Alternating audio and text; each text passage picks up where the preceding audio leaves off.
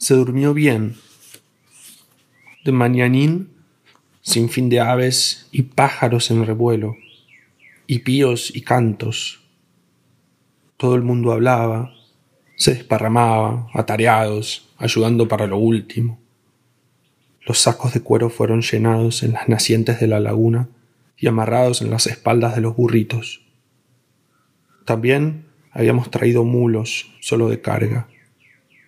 Los caballos todavía pastaban un poco de pastizal, que tapaba sus pies. Había mucha alegría. Cada uno también tomaba su calabaza de agua y en su morral. Lo necesario para comer el día a día. Zancochos.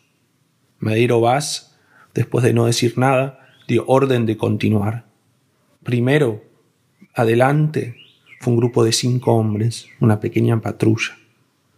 Que conste que con nosotros estaban tres buenos rastreadores, Susarte, Joaquín Beillou y Tipote. Tipote conocía los medios para descubrir pozas y grutas con lo bebible. Susarte desempeñaba un olfato de perro guía y Joaquín Beillou conocía cada rincón de los campos, de día y de noche, referido deletreado y podía, si quería, mapear hasta las plantas. Semovientes, salimos. Arreamos seis novillos gordos para carnear en el camino.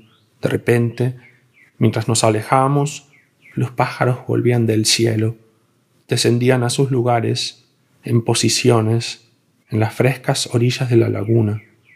Ah, el papagallerío en el palmar que abanivaqueaba de ver y el sol en salto hacia adelante, lejos del lado de atrás, por encima de los montes, brotaba aquella grandiosidad ha desplegado.